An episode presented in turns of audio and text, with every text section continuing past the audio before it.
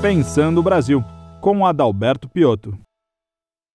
Olá, eu sou Adalberto Piotto e seja bem-vindo ao Pensando o Brasil aqui pela TV CIE. Meu convidado hoje a pensar o Brasil é Álvaro Lima, economista, diretor de pesquisa da Agência de Planejamento e Desenvolvimento da Prefeitura da cidade de Boston, nos Estados Unidos. Álvaro, seja bem-vindo ao Pensando o Brasil. Prazer muito grande estar com você. Álvaro, diante de toda essa sua experiência, aliás, há quanto tempo você já mora nos Estados Unidos? Moro nos Estados Unidos há, há 35 anos agora, faz esse ano. Há muito tempo, mais do que devia. 35 anos é uma vida, convenhamos, hein? Sim, sim. Álvaro, vamos lá.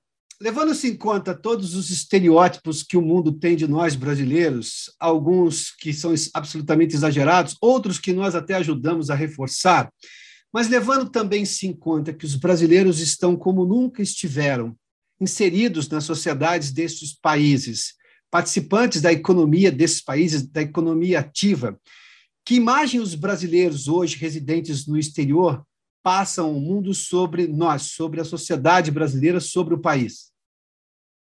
Eu penso que a, a imagem a, que, o Brasil, que o brasileiro imigrante tem a, é muito positiva, pelo menos nos Estados Unidos, é, é uma imagem de, de pessoas trabalhadoras que, que, que imigram para ter uma vida melhor, para participar, para promover uma vida melhor para os seus filhos. E a imagem do Brasil é, tem sido bastante positiva. Os últimos anos do, deste governo brasileiro tem sido bastante complicado explicar o que acontece no Brasil.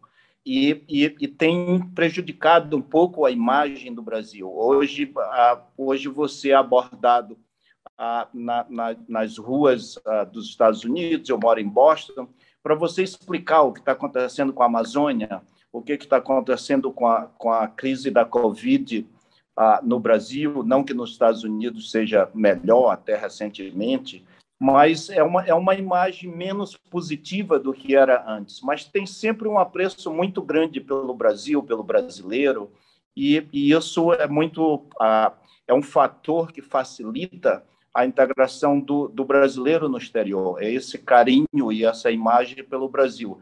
Às vezes fantasiosas, às vezes com problemas, porque existe muito a sexualização da mulher brasileira, principalmente uhum. em regiões como Los Angeles, mas é sempre um, um, é muito mais aberto do que outros países da, da, América Latina. Essa tem sido minha experiência com a integração brasileira e, e facilita muito a integração do brasileiro nesses países. Álvaro, e onde trabalham os brasileiros? Você ocupa um cargo que até muito pouco tempo atrás não se poderia chamar de comum, um brasileiro que trabalha para uma administração pública dentro dos Estados Unidos. É, eu me lembro que em visitas profissionais aos Estados Unidos eu via, obviamente, muitos outros latinos de outros países latino-americanos, mas não brasileiros. Eu confesso a você que talvez você seja o primeiro brasileiro que eu conheço que trabalha dentro de uma prefeitura. Uh, mas vi, por exemplo, mexicanos ou americanos de origem mexicana, dada, obviamente, a, a, a, singularidade que tem a imigração mexicana dentro dos Estados Unidos, por todas as razões, pelas divisas, pelas fronteiras terrestres, enfim, pela história dos estados que eram mexicanos depois se tornaram americanos, mas, enfim. Uh, onde estão esses brasileiros dentro da economia americana? Porque quando a gente faz menção a movimentos migratórios brasileiros para os Estados Unidos, eu estava conversando com você antes dessa entrevista começar, eu, eu me formei em 1994 e lá os anos 80 eram muito vizinhos, né? então você falava muito da fuga de cérebros brasileiros diante da crise econômica, da recessão dos anos 80, que foi extremamente pesada, começada lá no final dos anos 70, embora nós tenhamos tido um crescimento gigantesco antes, mas depois tivemos uma recessão pesada, e aí muitas cabeças pensantes, gente bem formada no Brasil, obviamente desiludida, foi buscar a vida fora do país. Uh, o que é compreensível por vários pontos de vista, porque nós somos um país de imigrantes também, nós só fomos formados porque muitos imigrantes, talvez desiludidos com a sua terra natal, vieram para o Brasil fazer a América no Brasil. Mas onde estão esses brasileiros dentro da economia americana? A maior parte da imigração brasileira, a, a, da primeira imigração brasileira, a, ela foi o primeiro fluxo foi uma imigração de trabalhadores brasileiros, a maior parte da, da região de Governador Valadares, dessa região uhum. de Valadares, e se eles se integraram na economia americana como trabalhadores, no setor de serviço, de turismo, na, no, no, landscaping, serviços domésticos. Hoje o, o, os brasileiros estão, têm muita concentração nessa indústria. Mais recentemente, você tem uma imigração mais de classe média para os Estados Unidos, principalmente ali para a Flórida, onde existe hoje vários brasileiros de classe média que migram para a Flórida, abrem negócios ou, ou vivem nesse vai e vem de São maior parte de São Paulo, Rio para a Flórida.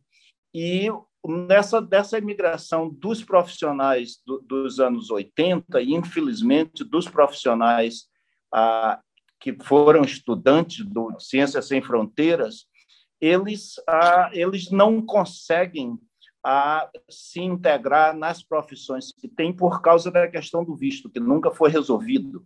Não tem um acordo ah, entre o Brasil e os Estados Unidos em que você ah, possa ah, imigrar como profissional. É mais fácil, por exemplo, você fazer isso com o Canadá onde o processo de imigração é um processo aberto para profissionais. Você, você a, aplica para imigrar para o Canadá como profissional.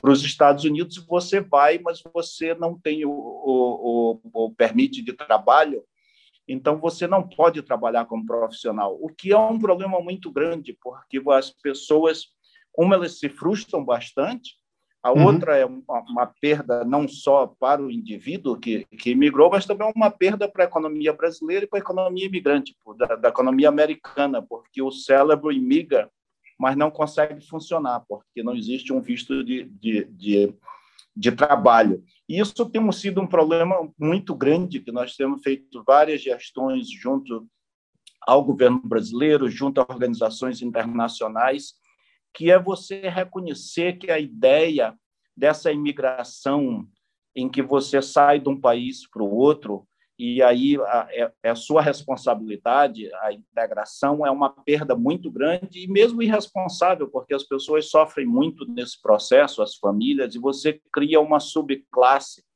que não consegue se integrar profissionalmente.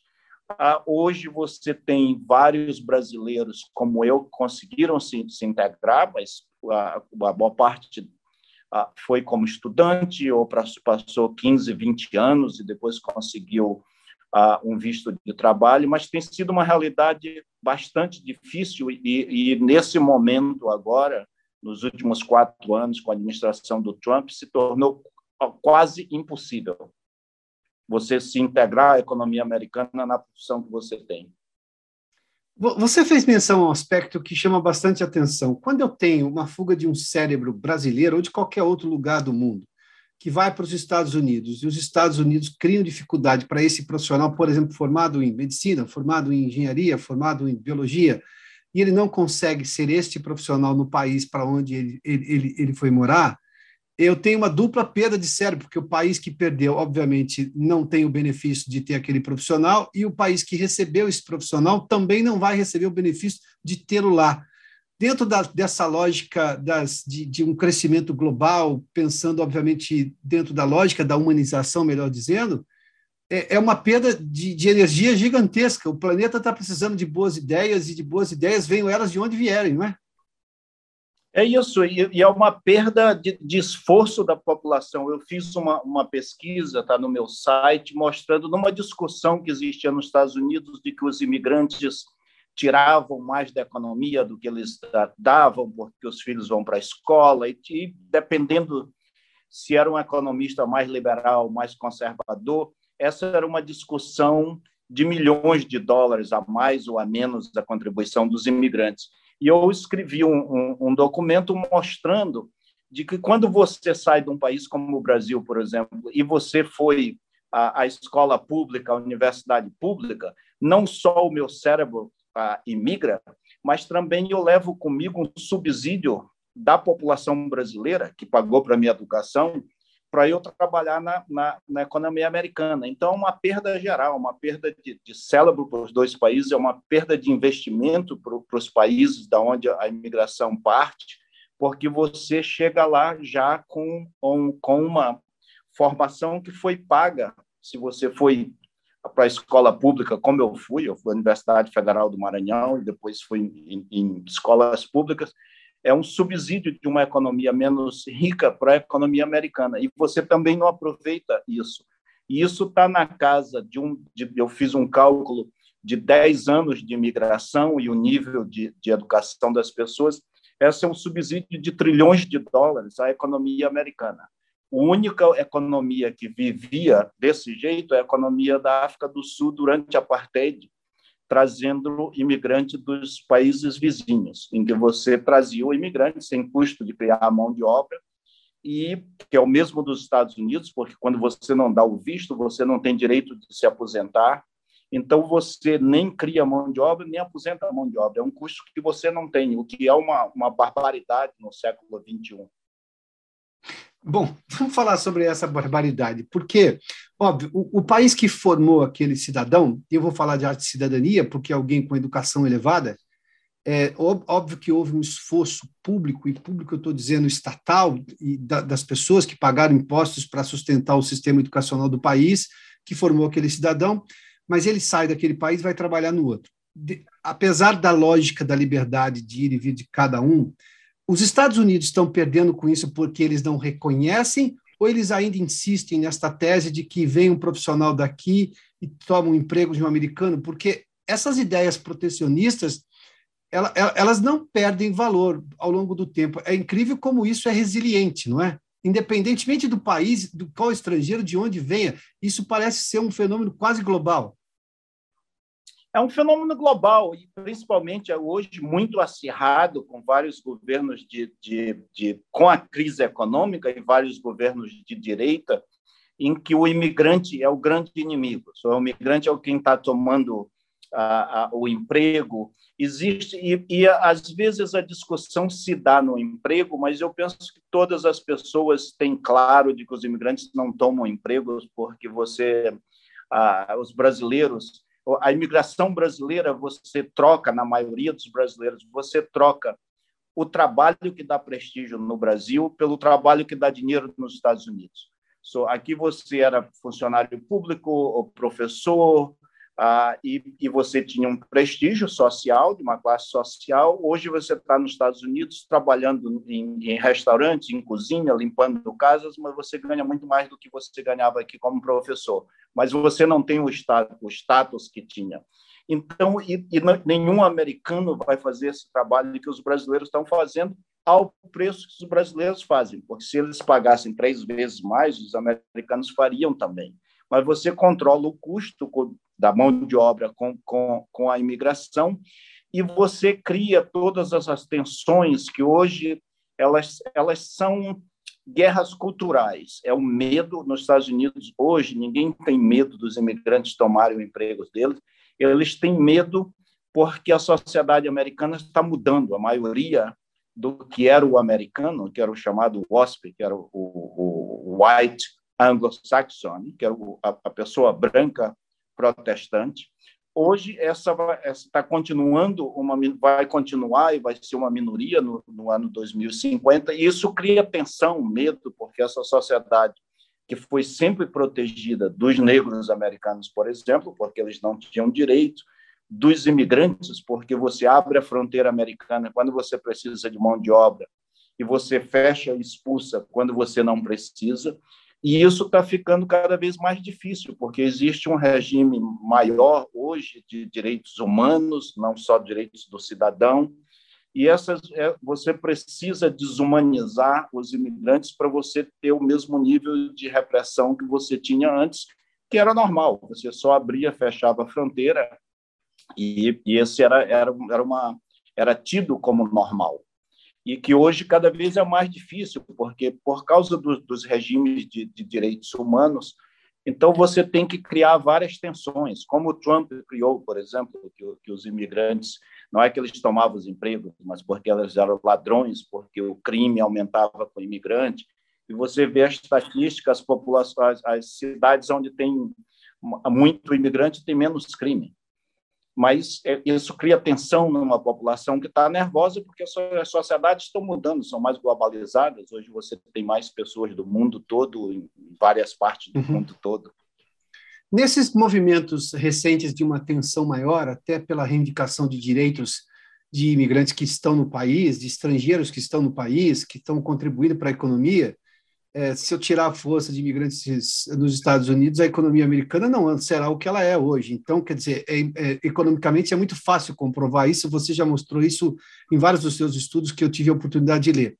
Mas ah, os brasileiros participam desses movimentos de tensão, eles já estão mais. Porque a gente viu isso, obviamente, com os negros americanos, lá atrás, né, dos anos 60, dos anos 70, isso é muito forte. Ah, a gente já viu movimentos de latinos parecidos desta maneira a, a, latinos que não brasileiros, né, porque somos também latino-americanos, mas a gente não fala espanhol, tem, certo uma, tem sempre uma diferença nessa questão ah, da língua. Mas os brasileiros estão inseridos também nesses movimentos por reivindicação de direitos ou ainda são uma comunidade à parte desse grupo de estrangeiros que moram nos Estados Unidos? A cada vez mais os brasileiros dos Estados Unidos eles se envolvem na política americana, ah, uhum. Criando organizações não governamentais de apoio aos direitos dos trabalhadores brasileiros.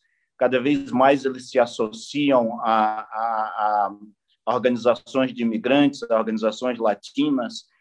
hoje, em Boston, nós já conseguimos eleger três vereadores em cidades ao redor de Boston. Hoje, nós temos um deputado estadual brasileiro eleito então, uhum. cada vez mais os brasileiros ah, aprendem a política americana, participam ah, da política americana e, ao mesmo tempo, criam ah, forças que defendem a comunidade brasileira, em aliança com a comunidade negra americana, que é muito forte, que tem uma, uma experiência política muito grande, desde os direitos civis e já de anos e anos na política mas também em aliança com outras organizações imigrantes, com outras organizações de, de latinos, e isso tem sido um progresso grande nos últimos, eu diria, nos últimos cinco ou sete anos, em que a comunidade brasileira ela começa a, ela, ela, ela atinge um novo patamar na integração, que é a integração política, que é a mais difícil de todas, porque você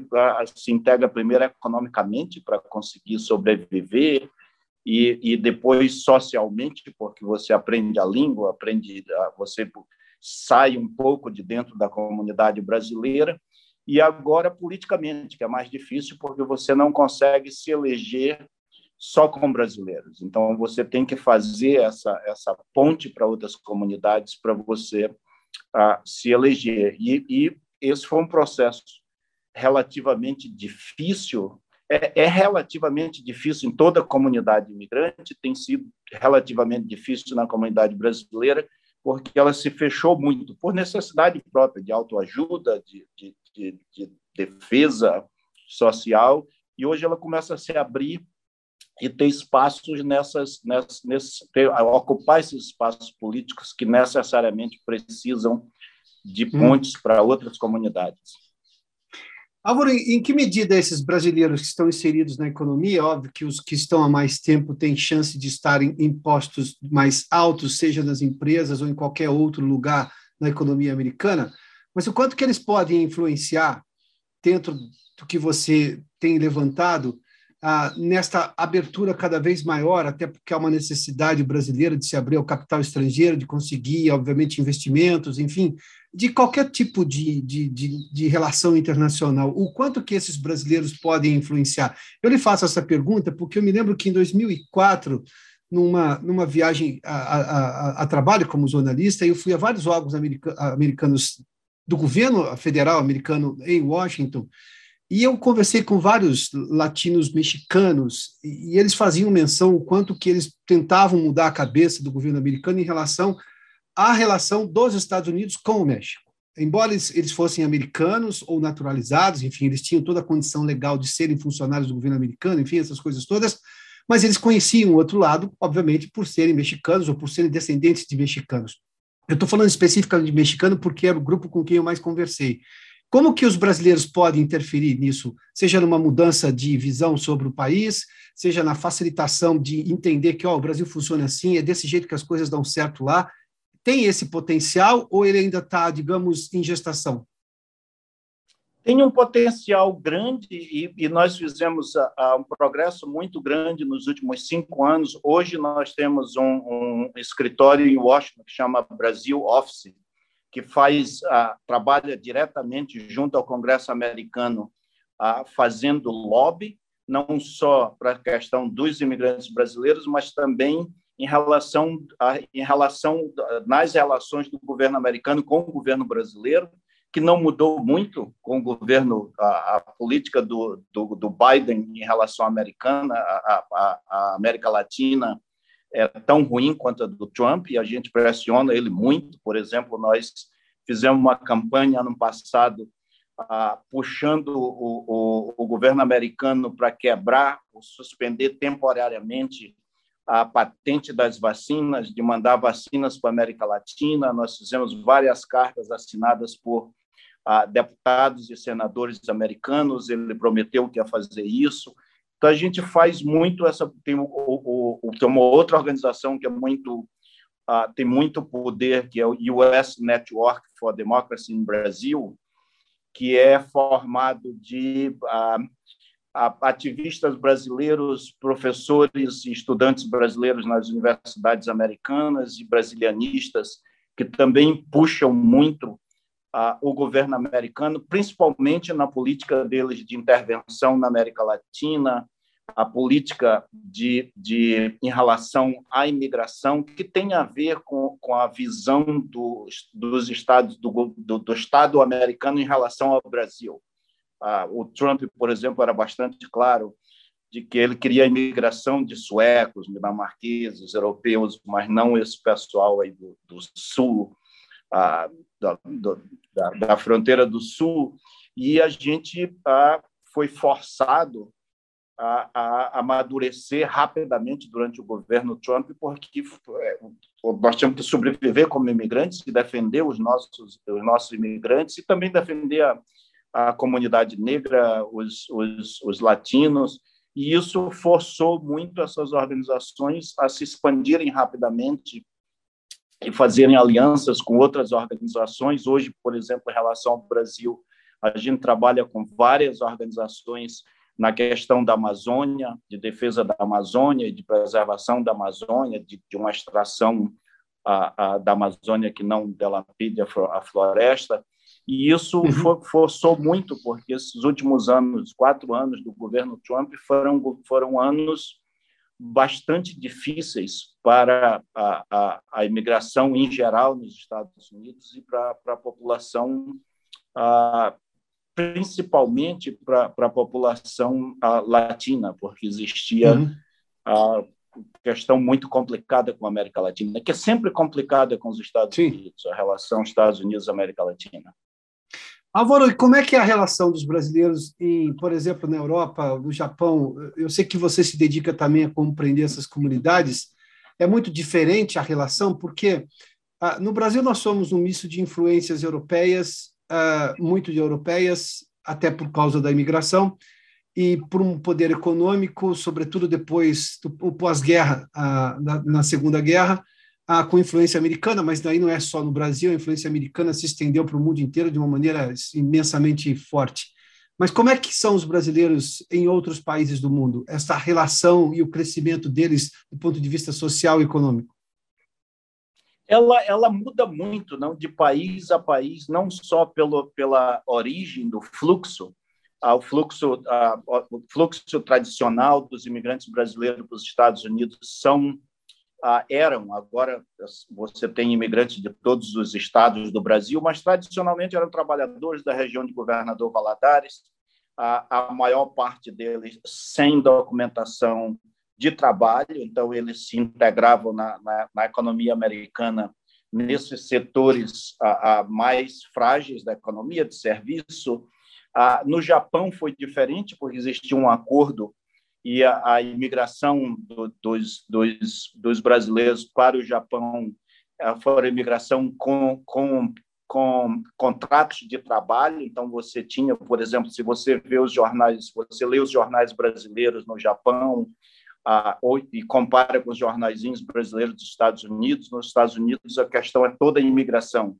No Japão, são questões trabalhistas, de, de, de, de trabalho dentro das fábricas, de luta dentro da, das fábricas, e, e também do choque de você ser japonês, mas não ser japonês. Você descobre que você é brasileiro no Japão e talvez descubra que é japonês no Brasil mas e, e tem toda uma integração diferente com um nível uh, educacional maior e com integração na, no setor industrial do Japão, no, no, no setor uh, não uh, agricultural ou de serviço, mas mais industrial. Nos outros países da Europa, onde existe uma migração grande brasileira, você tem a Itália, que é muito diferente, porque tem muito brasileiro e é muito difícil ter ah, ah, estatísticas, porque tem brasileiros com dupla nacionalidade, brasileiros e italianos. A mesma coisa acontece com, com os brasileiros em Portugal, Espanha. Mas em Portugal você tem hoje um fluxo muito grande de brasileiros. Tiveram alguns acordos durante o governo do Lula em que uhum. o o governo português e o governo brasileiro acordaram em, em a dar cidadania para alguns brasileiros e alguns portugueses no Brasil. Isso facilitou um pouco, mas tem um, é, é, a, dinâmica em Portugal é diferente, é uma dinâmica de, de, de anos, não histórica. E, e na Espanha tem sido ah, mais ou menos fácil. Hoje tem, com muita luta, hoje tem uma deputada brasileira em Barcelona que tem um, faz um papel muito grande e, e, e uhum. lutou uhum. muito. Ah, mas é sempre, é sempre um misto ah, do que você, do que é o fluxo que sai e aonde você se integra e, e as, as leis de integração, as leis de proteção aos imigrantes, a, é, a luta é, é, mais ou menos a mesma, mas bastante diferente por causa das culturas, do nível de educação. Em geral, os brasileiros, comparados com os outros latino-americanos, eles têm uma facilidade maior de integração por dois motivos. Isso é uma especulação minha. Uma, porque eles vêm da cidade, eles não precisam aprender a cidade que, diferentemente do, da maior parte da imigração latino-americana, ela vem do campo. Ah, então, você tem que aprender a cidade. A outra, que é especulação mesmo, é que eu acho que o, os brasileiros, nas várias crises econômicas do Brasil, de inflação, com certeza os imigrantes do, do, da primeira leva, você aprendeu a se virar dentro da cidade. Então, eles já chegam lá, eles sabem como viver nessa na, na inflação de mil por cento, na crise de hoje, de amanhã. Então, eles têm uma flexibilidade muito maior de se reinventarem do que os outros imigrantes. E, e você vê as pessoas no, no, meu site eu tenho quase 200 histórias de, de brasileiros nos Estados uhum. Unidos. Então você vê a pessoa que chegou e fez o curso lá do Ronald McDonald e é ah, o Ronald McDonald aniversário de criança, o outro que virou artista, o outro que é a baiana que vende acarajé. Então existe essa essa a criatividade, que eu penso que é muito do nosso uhum. povo, mas também existe essa, a, o aprender a se virar na, no, no, espaço urbano. Sabe, Álvaro, tem uma, é uma história que é muito boa, que as multinacionais uh, mandavam executivos para o Brasil para eles serem treinados com essa realidade de economia cheia de solavancos, com inflação, e se eles fossem bem-sucedidos aqui com as dificuldades que tínhamos nos anos 80, nos anos 90, eles seriam bem-sucedidos em qualquer lugar do mundo. Ou seja, eu acho que houve uma troca em relação a isso, e esse é um fato, inclusive. Eu vou lhe fazer uma rápida última pergunta. Eu comecei lhe perguntando a, a essa, nesta entrevista aqui que imagem os brasileiros que hoje residem no exterior passam ao mundo, uh, de quem somos nós como nação. Uh, uma última pergunta: os brasileiros eles se atualizam em relação ao país? Claro que eu tenho hoje uma, uma facilidade gigantesca pela tecnologia, né?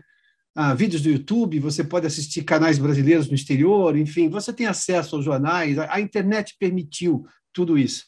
Mas eu lhe conto isso porque uma vez eu fui convidado para assistir lá um debate entre alunos brasileiros e brasilianistas dentro da Universidade de Columbia, em Nova York, e eu fiquei assustado com o nível de desinformação dos próprios estudantes brasileiros que estavam lá já há anos, porque estavam fazendo pós-graduação, graduação, ou seja, moravam lá, e, óbvio, aquela imagem de brasilianistas que às vezes é muito arraigada no passado. Eu, que era o jornalista do dia a dia, eu falei, eles estavam, os que defendiam o impeachment, os que eram contra o impeachment, ainda era o governo de Dilma Rousseff, nenhum deles levava em conta as consequências socioeconômicas imediatas, porque, óbvio, é, é, é uma interrupção de um mandato.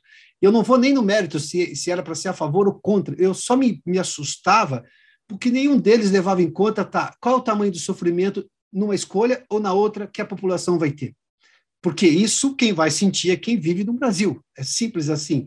Eu não sei se era uma questão de insensibilidade ou desatualização em relação à realidade brasileira, mas eu confesso que eu fiquei assustado com isso, e isso diminuiu, vou lhe ser sincero aqui, quando eu leio muita coisa que vem de fora, mesmo que sejam brasileiros, eu, eu, eu tenho um pouco mais de cuidado, porque eu falo, preciso primeiro perceber sintomas ali, de que é um conhecedor atualizado sobre a realidade brasileira. Porque esse país está em transformação é, é, é, todo dia, todo minuto você vê coisas novas. Esses brasileiros estão atualizados quando eles falam do Brasil bem ou mal, não importa, mas quando defendem o país, sobretudo, eles estão atualizados acerca da realidade brasileira, dessa, das dores e amores do brasileiro? Eles, eles estão atualizados porque tem a internet, a, a, hoje você tem a Globo Internacional, a Banda Internacional, eles estão ligados. Como você percebe a realidade brasileira, eu penso que eles estão ligados até demais. Eu acho que é um problema porque você, como você está lá solto dessa realidade, então você transporta a, a problemas que não afetam a realidade do imigrante ou das suas famílias, às vezes afeta das suas famílias, mas com certeza não afeta muito dos imigrantes. E hoje você tem comunidades divididas por questões políticas do Brasil, que você tem muito pouco a, a, a resolver, mas também você não está inserido em nenhum partido político, você não está inserido em nenhuma associação de classe, você não está inserido no dia a dia então, às vezes, a discussão se torna um pouco esotérica, porque você não tem âncora em nenhum desses movimentos reais, que se você está no Brasil, você, mesmo que você não participe de política nenhuma, você é, você é empregado e essas decisões, esses problemas, você é obrigado a pensar do ponto de vista da, da, da vida real, não só da, da, da vida ideológica. Eu penso que, às vezes, ah, tem muita tem muita informação, mas não, não, não tem muita análise do, da, das questões do, do, da política do Brasil e principalmente da, da, da, do problema que você levantou, que é do impacto real dessas coisas. Às vezes você fica no, no fla-flu da política sem levar em consideração de que quem ganhar, ou mesmo um zero a zero, afeta pessoas no, no dia a dia deles, na vida, na escola, na, na, na, no nível de vida, no mundo real, e sempre me lembra o, o, o, o Suassuna dos dois, dos dois Brasis, o Brasil oficial e o Brasil real. E às vezes a gente fica na discussão do Brasil oficial e se esquece que o, o Brasil real é, é, é, a pessoa que vai perder a casa, que vai perder o trabalho, que vai passar fome, do desemprego, do e às vezes essa é uma preocupação a que a gente tenta sempre levar a discussão para esse lado. E como é que nós, como imigrantes, podemos ah, nos inserir positivamente nessas discussões? Outra coisa que eu acho bastante importante, quando você perguntou ah, se hoje a gente está inserido na, né, nessas questões, uma das coisas que a gente está começando a trabalhar muito perto é uma ligação entre os imigrantes brasileiros e os imigrantes no Brasil. Ah, hoje, ah, ah, eu, cada vez mais, eu penso que é mais importante, e eu, eu, começo a puxar isso muito, a tentar escrever, que é a ligação nossa, como que nós nos ligamos com os imigrantes uhum. aqui no, no Brasil, como é que nós podemos ajudar, como é que, que, que, podemos, a gente luta muito pela, pela a mudança de legislações no Brasil para os imigrados brasileiros, mas cada vez mais essa é uma, é uma, é uma, uma moeda de duas faces, ou nós vamos terminar tendo a questão americana, que é, não, qualquer americano, a primeira coisa que ele encontra um imigrante é dizer que os Estados Unidos é um país de imigrantes. O problema é que eles adoram o imigrante do passado e odeiam o do presente. Sim. Então, é, a gente está tentando ver se a gente a, luta também para que os uhum. imigrantes uhum. do presente a, sejam amados no presente, não no futuro. Álvaro Lima, economista, diretor de pesquisa da Agência de Planejamento e Desenvolvimento da Prefeitura de Boston, a cidade do estado de Massachusetts, nos Estados Unidos. Álvaro, muito obrigado pela entrevista, pela gentileza de nos atender aqui no Pensando Brasil. É um prazer todo meu e eu espero que, que ele encontre em, em Boston para uma outra entrevista e entrevistar outras pessoas interessantes ah, que vivem na nossa comunidade. O convite um fica feito. Muito obrigado mais uma vez. Um abraço, grande. Obrigado. Este programa tem um apoio institucional do CIE.